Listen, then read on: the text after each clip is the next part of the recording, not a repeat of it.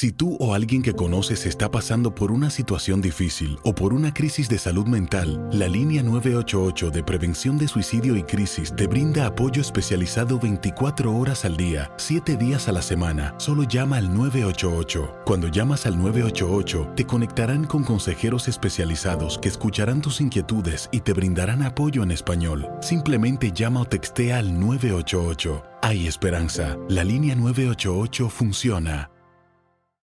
En Ford creemos que ya sea que estés bajo el foco de atención o bajo tu propio techo, que tengas 90 minutos o 9 horas, que estés empezando cambios o un largo viaje, fortaleza es hacer todo, como si el mundo entero te estuviera mirando.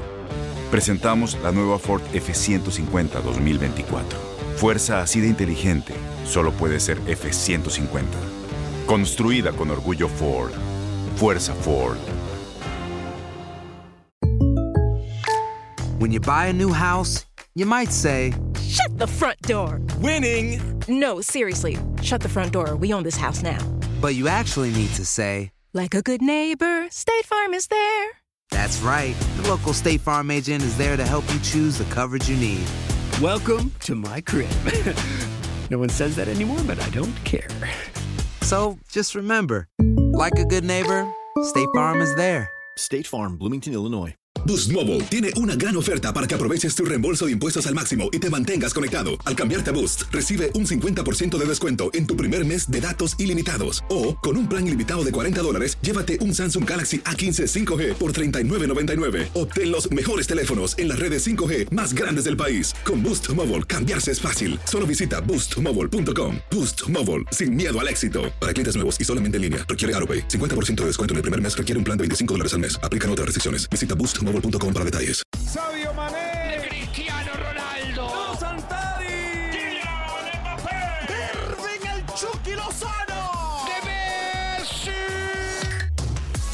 La pasión por el rodar de un balón nos lleva a España, Italia, Inglaterra y otras canchas del viejo continente. Toda la información del fútbol internacional está en Fútbol de las Estrellas.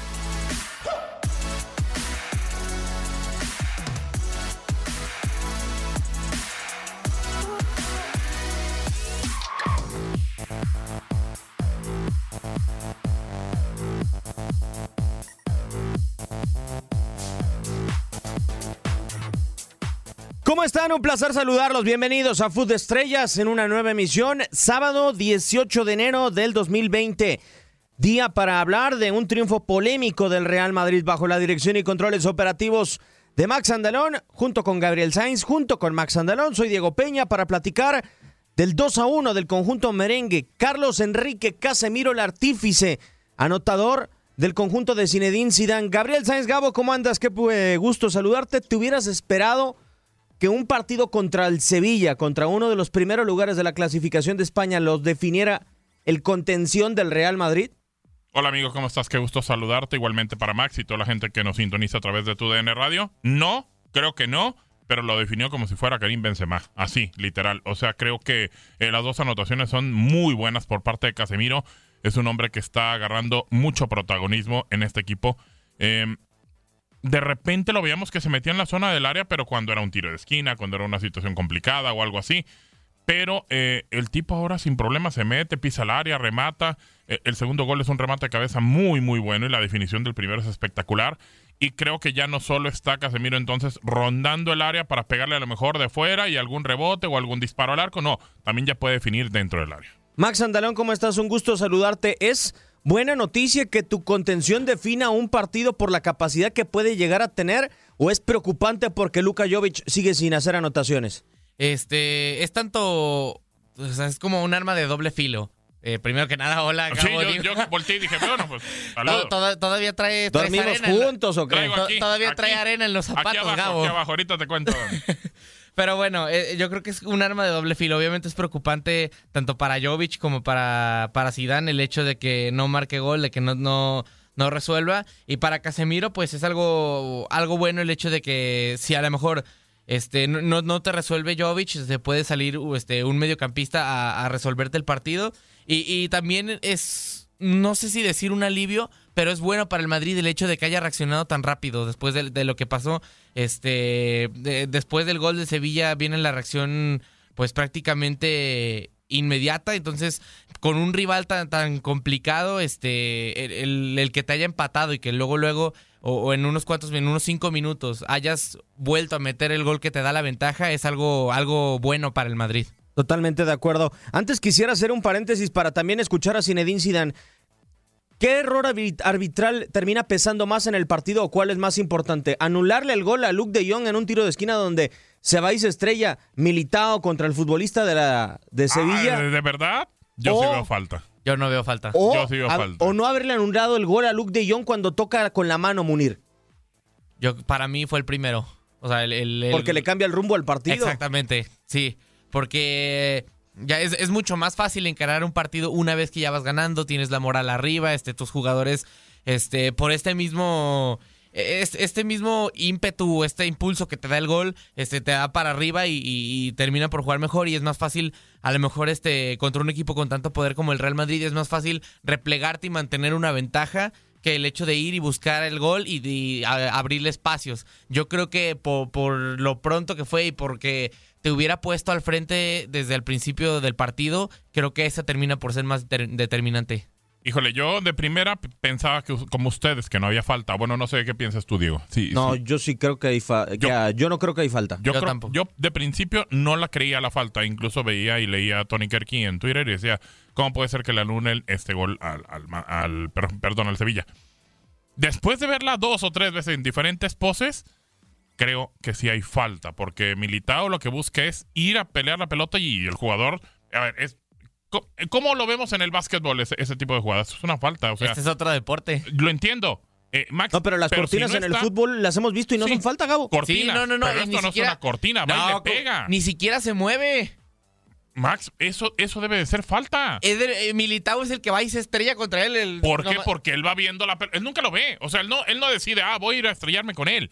Yo creo que ya después de verlas varias veces, incluso Tony recapacita y dice, ¿saben qué? Es falta. O sea, claro que es falta. Eso no lo puedes dejar pasar. Para mí, de principio, yo creía, no hay falta y es un gol para Luke de Jong. Pero después, creo que es una falta clarísima. Vamos Yo- a escuchar, eh, perdón Max, adelante. No, no, no, yo decía que yo sigo pensando igual, al final de cuentas, el jugador del Sevilla no se mueve absolutamente para nada, se queda quieto. Y es un gran desmarque de Luke de Jong. Sí, o sea, sí, sí. porque de seguro Luke de Jong sí ve eh, al movimiento de su compañero. O sea, Luke de Jong tiene de frente al hombre que choca con Eder Militao. Para mí es una genialidad de Luke de Jong en el movimiento que Militao no, y un- alcanza a Y percibir. un gran remate. Eso, Ah, de acuerdo. Un remate espectacular. Eh, lástima que pues al final no se lo terminan valiendo el gol a Luke de Jong, que es un hombre que se va a quedar ya con la responsabilidad en el Sevilla prácticamente. Sí. eh, porque Javier Hernández se va. Y, y pues bueno, hay que esperar. Eh, Sevilla es un equipo que, que juega bien, que es un equipo que está colocado en la parte alta, que está peleando los puestos de Champions, de UEFA Europa League. Y pues bueno, así lo vamos a seguir viendo.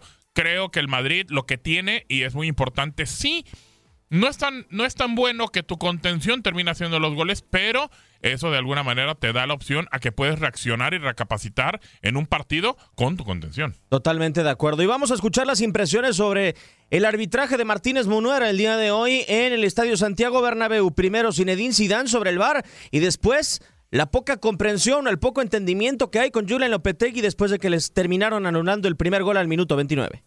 Bueno, las explicaciones que te puedo dar es que, bueno, yo vi el- la jugada del primer gol suyo eh, y es un bloqueo, claramente, entonces hay falta, el árbitro lo que hace es mirar el bar y, y pita falta, nada más.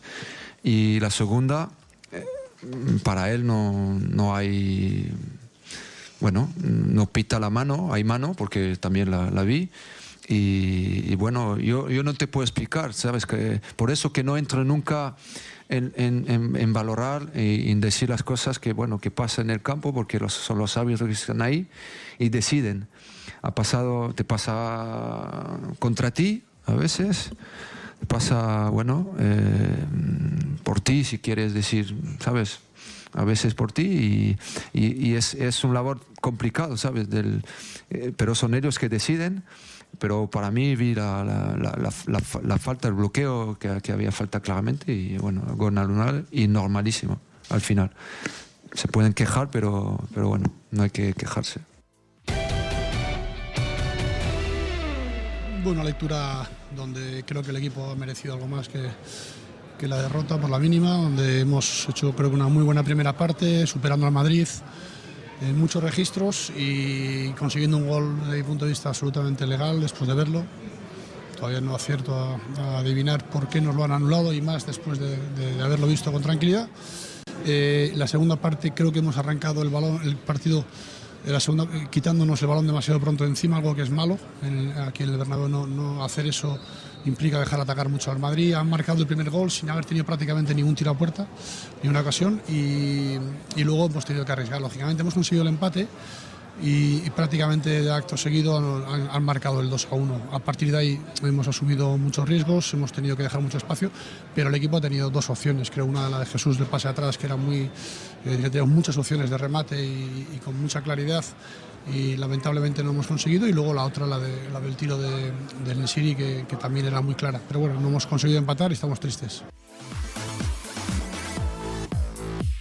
Un equipo de Sevilla que fue y compitió al Estadio Santiago Bernabéu, sobre todo con eh, el gran funcionamiento de Munir El Haddadi sobre la cancha Max y además aprovechando esa sociedad con Luke de Jong y, un Real Madrid que daba la sensación de volver a ser chato, aunque encontraba en el disparo de larga distancia su principal arma. Casemiro intentó en el primer tiempo, también lo ensayó Luka Modric. Tony Kroos sabemos que es un especialista de la larga distancia, sin embargo no lograba pisar tanto el área de Backlich. Sí, efectivamente, lo- lo- profundizando lo que mencionabas acerca del Sevilla y en especial de, Munir, era un futbolista que cuando no recibía minutos y también cuando se termina por ir de, del Fútbol Club Barcelona parecía que, que se iba a terminar perdiendo, que no iba a rendir, este, y, y si bien creo que no ha alcanzado o no ha estado cerca de dar el nivel que se esperaba de él. Cuando llegó al Sevilla, sí, sí recupera su gran parte de su nivel, ya, ya se ve más participativo, este, encara más, y entonces sí, sí se, se ve que ha recuperado su parte de, su nivel. Este, Luke de Jong, pues ya lo hemos conocido en, to- en todos los equipos en los que, en los que ha jugado. Este, pues sí, un, un delantero que por, por lo menos a mí en lo personal este, juega o, o me gusta mucho cómo juega. Y comprobado, ¿no? Aparte. Sí, sí, sí, aparte, ya, ya, ya tiene mucha más experiencia que, que otros delanteros, este, ya como di- dirían coloquialmente, ya está calado. Mm. y, y ya sabemos lo que, lo que le puede pues dar a sus equipos. Y sí, un Sevilla que prácticamente pues le, le- le termina por plantar cara bastante bien al Madrid en, en el Santiago Bernabéu. Este, nomás para mencionar las estadísticas, este 13 remates al arco del Madrid, 8 del Sevilla, eh, pero en cuanto a remates al arco, nada más uno tiene más el Madrid, 4 contra 3, y en posesión 53% para el Real Madrid y 47% para el Sevilla. Un Sevilla que a, a pesar de que iba dentro de las primeras posiciones de la Liga Española, mucha gente ya daba por, no, no por perdido o porque iba a salir goleado, pero sí que, que se iba a ver un amplio dominio del, del cuadro merengue, y aunque sí termina ganando, creo que el Sevilla puede estar contento porque dio una buena exhibición y a pesar de que perdió el partido, tiene, pues sí, le plantó bastante cara en casa a uno de los grandes, bueno, o sea, en casa del Madrid, pues, a uno de los grandes del fútbol español. Son, a final de cuentas, 16 anotadores en la temporada para el equipo merengue, Gabo, hablando del tema de, de Carlos Enrique Casemiro, pero la diferencia sigue siendo muy distante. Es decir, son dos anotaciones de Karim Benzema, el mejor goleador en esta temporada para el Real Madrid, y por el resto vienen abajo Rodrigo, viene también eh, Ramos, Luka Modric, Tony Kroos, Casemiro, Bale, Vinicius, Barán. Necesita el Real Madrid un futbolista que también sea tan constante como Karim Benzema eh, y no tener tanto esta rotación, porque uno podría ver las estadísticas y pensar que sí hay capacidad goleadora, pero no hay constancia por parte de estos hombres que terminan resolviendo de vez en cuando un partido para Zidane. No sé si sea tan necesario o no para, para el Madrid, porque en algún momento tenía demasiados goles con Cristiano y, también repartía en algún momento. Eh, el tema de, de Benzema es que sigue siendo un, un, eh, delantero eficaz que sigue marcando la diferencia, que sigue haciendo anotaciones. Lo que sí creo que lo debe tener más preocupado a Zidane es eh, que encuentre el gol Jovic. O sea, tendría que hacerlo ya. ¿Por qué? Porque lo ha repartido con Rodrigo, con Lucas, con de repente a lo mejor Vinicius, otros futbolistas y no le ha costado tanto trabajo. Entonces lo que tiene que hacer es que Luka Jovic encuentre el gol para que sea a lo mejor un buen eh, eh, futbolista para estar en lugar de Karim Benzema. Sí, Hoy lo pone en lugar de Karim Benzema y realmente tiene que recurrir a Karim Benzema. No termina haciendo gol, pero tuvo que meter al partido. Y más porque a Benzema no es como, no es precisamente un joven. No, claro. No, está, no, no- Jovic, no está viejo. sí. Ajá, no está viejo, pero ya no le queda mucha carrera en, en la élite o en su mayor Lo nivel. sabemos, van a ser un par de años, quizá uno más, un tercero, y se acabó. Ajá, a lo mejor, así, a lo mejor yo creo que dos o quizá tres en un, en Claro. un nivel óptimo. Y ya después va a empezar a bajar, claro, Y va a tener, y. Jovic va a ser precisamente el que va a tener que tomar el Donde relevo. tiene que agarrar Incluso- la batuta de Karim A ver, se, lo los a mencionar. se los voy a preguntar rápido y creo que los voy a dejar congelados. ¿Usted, ¿Ustedes creen que va a necesitar a Jovic comprando Mbappé, el Real Madrid? No, claro que no. No, pero- de todas maneras necesitas un socio, necesitas un, un, un partner, alguien que te encuentre en la cancha y que lo haga. Y, adem- y ¿Cómo, lo hace, ¿Cómo lo hace Kylian en el conjunto del PSG? Pues encontrándose con Icardi, con Neymar, con los que puede encontrarse no, y arriba. además Mbappé también te puede jugar de extremo derecho. Claro, claro. Y, y de hecho, lo, precisamente lo iba a mencionar el otro día, tomando en cuenta que, ok, se va Benzema. El suplente está prácticamente, o sea, después de Jovic está completamente borrado, es Mariano. Exacto. Y nadie se acuerda de. Mariano en el No. Real Madrid. No, no, no, no. no. Pues Bueno, si les parece, banca, ¿no? vamos a escuchar a Zinedine Zidane para dejar este tema del Real Madrid sobre el juego el día de hoy en el Bernabéu, que logran ponerse por lo menos al momento como líderes de la Liga de España con 43 puntos. Palabras de Sisu. ¿Sabe sufrir? ¿Sabe reaccionar? ¿Con qué sensación se va usted tras esta primera victoria del año en casa? Bueno, me quedo con, con todo lo que me acaba de decir, porque al final yo creo que la primera parte sufrimos muchísimo. No entramos bien en nuestro, en nuestro partido. No sé si nos ha faltado un poco de pierna, un poco, un poco de todo, podemos decir. Y luego estuvimos mucho mejor en la segunda, eh, presionando, presionando arriba, que es nuestra fuerza. Lo estuvimos haciendo mejor, recuperando, recuperando rápidamente el balón. Y, bueno, eh, hemos, hemos sentido otra, otra, otra actitud. Y, y al final eh, podemos estar contentos porque, porque bueno, jugamos hoy contra un rival muy bueno, eh, que si tú le dejas jugar te la puede complicar. Y, de hecho la, la primera parte sufrimos un poco, sin arriesgar mucho, pero, pero sufrimos mucho en el juego porque, porque nos ha faltado recuperar el, el balón eh, arriba. Bueno, al final tú sabes que es un poco, es un poco de todo, pero yo creo que sobre todo para nosotros era, era estar un poco más, más agresivo, más, más, más encima del, rival, ¿sabes? Porque luego sabemos que, que con el balón, y estuvimos también mejor con el balón en la segunda parte, más, más dinámico y, jugadas nosotros podemos hacer como, como el tacón de, bueno, el pase de, de, de- Luca a, a Casi y luego la jugada con Luca Modric, Lucas Vázquez central y, y con el remate de, de Casi. Sabemos que esto lo sabemos hacer. Eh, pero esto depende de, de- de sobre todo com- como cuando no tienes el balón, como, como vas eh, de, eh, con la convicción. Yo creo que lo estuvimos mucho mejor, más convencidos eh, en recuperar el balón en la segunda parte. Y ahora vayamos a la Bundesliga porque hoy Borussia Dortmund sacudió no nada más por el debut goleador de Erling Haaland, sino por una gran remontada al campeonato Teuton Max.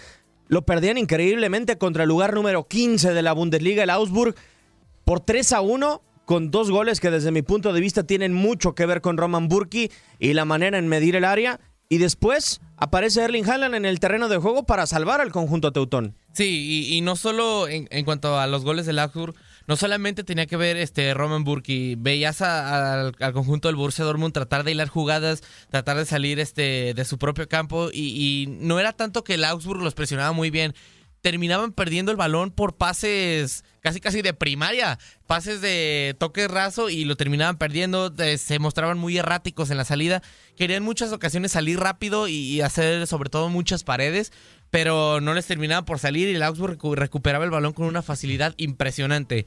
Ya después este viene prácticamente el segundo tiempo y, y, y aunque sí, caen los goles de, bueno, los otros dos goles del Augsburg y también el de Julian Brandt, la, la, la entrada de, de Holland, pues sí, prácticamente como se ve y se refleja en el marcador, revoluciona el partido. Este, las que le prácticamente la- las pelotas que le dieron, las, las marcó porque fuera de los goles no tuvo, creo que quizá nada más tuvo una que se le complicó mucho darse una media vuelta y no, y no terminó por encontrar, pero sí, prácticamente efectividad al, casi al 100% y pues bien por el jugador que termina debutando de una manera óptima. Sí, gran partido del Dortmund, sobre todo en el tema de, de regresar regalando prácticamente todo el primer tiempo. Sí, pésimo, porque un equipo no puede hacer eso contra un conjunto que ya bien lo decías, Diego, está colocado en la parte baja. O sea, es un equipo muy, muy malo. Así, literal, malísimo. Entonces, estaba perdiendo un partido en la primera parte eh,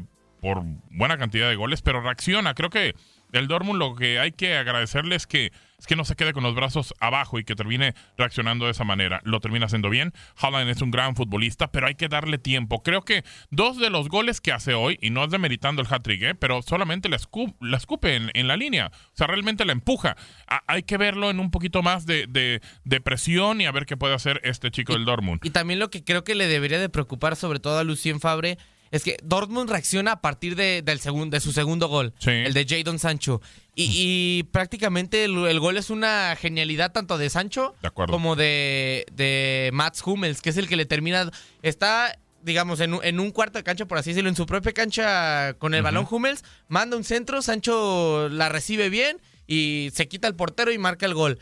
Que sí, a lo mejor sí fue un muy buen gol y eso te hace reaccionar pero a final de cuentas no, no es un gol creado por el buen juego o el buen funcionamiento del equipo. Sí, es, no es prácticamente una genialidad que se encontró Hummels, que la terminó Sancho, y por eso termina reaccionando el Borussia Dortmund, que es el gol que al final de cuentas empata. Y si no, no, sé prácticamente qué hubiera pasado. La, tenía muy complicada. No se veía realmente por dónde podría. Porque era toque, toque, toque. Cuando el Dortmund parecía que iba a llegar a, línea final. Bueno, pero es que para eso precisamente Max necesita Erling Haaland, porque en esta temporada estamos hablando que el centro delantero, el único con cartel que tiene el plantel del Borussia Dortmund, tiene siete goles en seis meses. Hoy llegó prácticamente Erling Haaland a, en 20 minutos a hacer lo mismo o la mitad de lo que ha hecho Paco Alcácer en media temporada realmente. Pero incluso desde cuando Paco Alcácer eh, empezó con el Borussia Dortmund y que tenía muy buenas actuaciones, siempre había sido un problema del conjunto alemán, que este tocaba el balón, tocaba el balón, este y muchas veces cuando parecía que iba que podía mandar un centro tanto Sancho como Hakimi o como Guerreiro que, ya estaban en, líneas finales, regresaban el balón para atrás.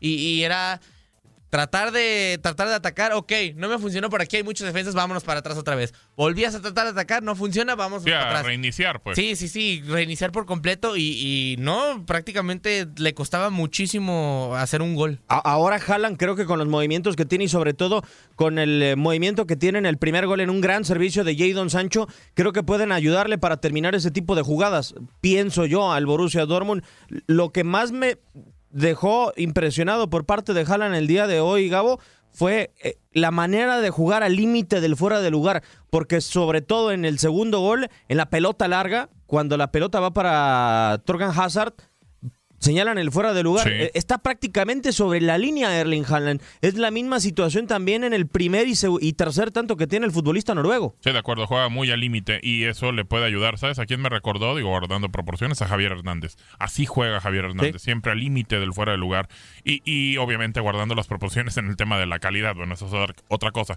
Eh, Haaland va a hacerle mucho bien al Dortmund. Es una realidad que, que va a ser un futbolista que va a ofertar muy buenas cosas en, en la parte ofensiva de este equipo y, también necesitas un finiquitador, alguien que termine dejando la pelota solamente ahí para empujarla, porque de repente a veces hay cuates que pues ni con el marco abierto la meten, así es fácil. Y que son diferentes, aunque sí Alcácer eh, en sus primeros partidos había mostrado que tiene mucha definición, eh, por lo menos en estilo, si, si es un jugador que a lo mejor te puede funcionar más como poste, que puede, este, a lo mejor en, en muchos, eh, en muchos partidos se observaba un movimiento que era este, tanto Sancho como Guerrero, cualquiera de los extremos, se, este, desbordaba con el balón.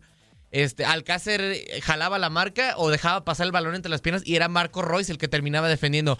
es un jugador que aunque sí tiene gol, te puede realizar otras funciones y Holland creo que no. Holland creo que tiene más, o sea, es más un 9 nato. Es estático. sí, exacto, exactamente. Es un 9 más que se encarga, pues más tradicional, que se encarga de definir. Ojo, ojo con lo que pasó en la Bundesliga, ¿eh? porque ganó el Leipzig y se mantiene con 40 puntos. El y, e iba perdiendo. Perdió. Iba perdiendo el Leipzig. Exacto. Y perdió el Gladbach y lo que deja es que el Múnich ganando lo puede rebasar eh, en la Bundesliga. Al segundo El día, el día de mañana. Y lo que hizo, bueno, o tenía que hacer el Dortmund era acercarse y se le acerca por lo menos con 33 puntos que también tiene el Schalke. Rápido, Max, antes de escuchar a Lucien Fabré.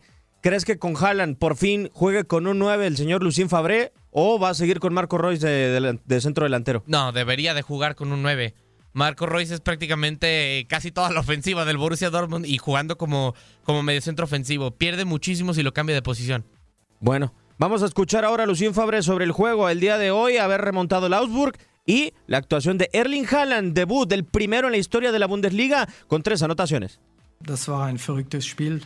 Ese fue un juego muy loco. Dortmund. De nuevo nos fuimos Weil, abajo en el äh, marcador. Für mich, wir Creo que äh, debimos ersten de ir arriba incluso desde la primera parte. Tuvimos más oportunidades de gol, más oportunidades claras de gol. Y recibimos uno y prácticamente le regalamos el primer tiempo. Y lo hicimos muy pronto. Nos fuimos con desventaja de un gol al medio tiempo. Y después entró Erling Holland al terreno de juego y al minuto 55 el marcador seguía igual. Y él marcó el 3 a 2 y claramente le dio un impulso al equipo. Y ganamos. Fue un juego muy loco. En un momento perdías 3 a 1 y al final ganas 5 a 3. Es fantástico. A pesar del tiempo, siempre supimos que teníamos posibilidades. Creamos muchas oportunidades de gol y Haaland entró y marcó tres goles. Vamos a la pausa y volvemos con el clásico de Inglaterra. Boost Mobile tiene una gran oferta para que aproveches tu reembolso de impuestos al máximo y te mantengas conectado. Al cambiarte a Boost, recibe un 50% de descuento en tu primer mes de datos ilimitados. O, con un plan ilimitado de 40 dólares, llévate un Samsung Galaxy A15 5G por $39.99. Obtén los mejores teléfonos en las redes 5G más grandes del país. Con Boost Mobile, cambiarse es fácil. Solo visita boostmobile.com. Boost Mobile, sin miedo al éxito. Para clientes nuevos y solamente en línea, requiere AroPay. 50% de descuento en el primer mes requiere un plan de 25 dólares al mes. Aplican otras restricciones. Visita Este abril te invitamos a nuestra feria virtual Univisión Contigo rumbo a la universidad. Conéctate virtualmente con representantes de colegios y universidades en la costa este, desde Nueva York a Florida. Aprende sobre ayuda financiera, becas y otros recursos para continuar tu educación. Regístrate para asistir y para la oportunidad de ganar una tableta. Te esperamos en Univisión Contigo rumbo a la universidad del 3 al 9 de abril. Regístrate ya en univision.com diagonal universidad. ¿Te preocupas por tu familia? Entonces, ¿por qué darles solo huevos ordinarios cuando pueden disfrutar de lo mejor? Eggland's Best, los únicos huevos con ese delicioso sabor fresco de granja, además de la mejor nutrición, como 6 veces más vitamina D, 10 veces más vitamina E y 25% menos de grasa saturada que los huevos regulares, además de muchos otros nutrientes importantes. Así que, dales los mejores huevos. Eggland's Best, mejor sabor, mejor nutrición, mejores huevos.